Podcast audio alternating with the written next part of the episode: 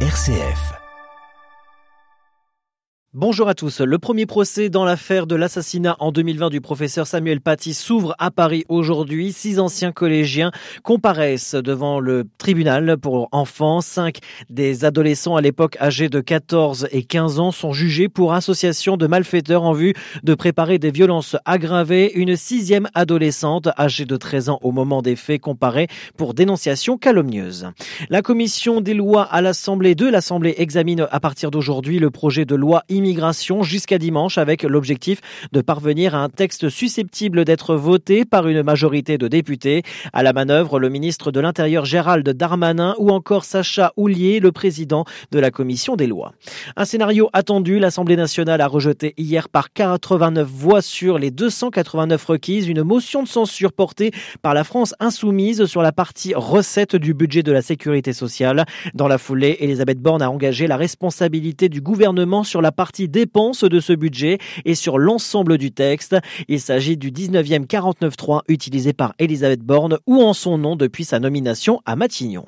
Après celui d'Éric Dupont-Moretti, le procès d'un autre membre du gouvernement en exercice s'ouvre aujourd'hui, celui d'Olivier Dussopt, appelé à s'expliquer sur des soupçons de favoritisme dans un marché public passé en 2019 qu'il conteste. Le ministère de la Transition énergétique organisera demain une conférence sur les prix de l'énergie selon l'entourage de la de la ministre Agnès Pannier-Runacher, l'occasion de faire le point sur les tarifs de l'électricité, du gaz et du pétrole.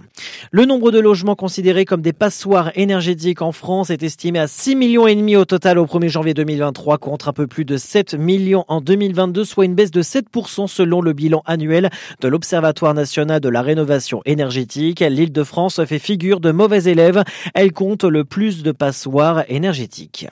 À l'international, 17 otages dont 14 Israéliens retenus dans la bande de Gaza depuis sept semaines ont été libérés au troisième jour de trêve entre Israël et le Hamas. Les autorités israéliennes ont libéré euh, de leur côté 39 prisonniers palestiniens en échange. Ces libérations annoncées par l'armée israélienne portent à 58 le nombre total d'otages retenus à Gaza relâchés depuis vendredi. Des discussions sont en cours pour prolonger cette trêve.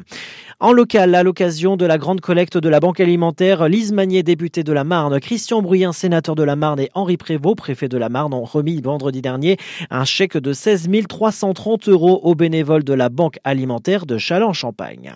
Et enfin, l'inflation fait peser de fortes inquiétudes sur la capacité des associations caricatives à poursuivre et assurer leur mission. C'est dans ce contexte que le département de la Haute-Marne a débloqué un fonds d'urgence de 130 000 euros pour les associations de solidarité alimentaire.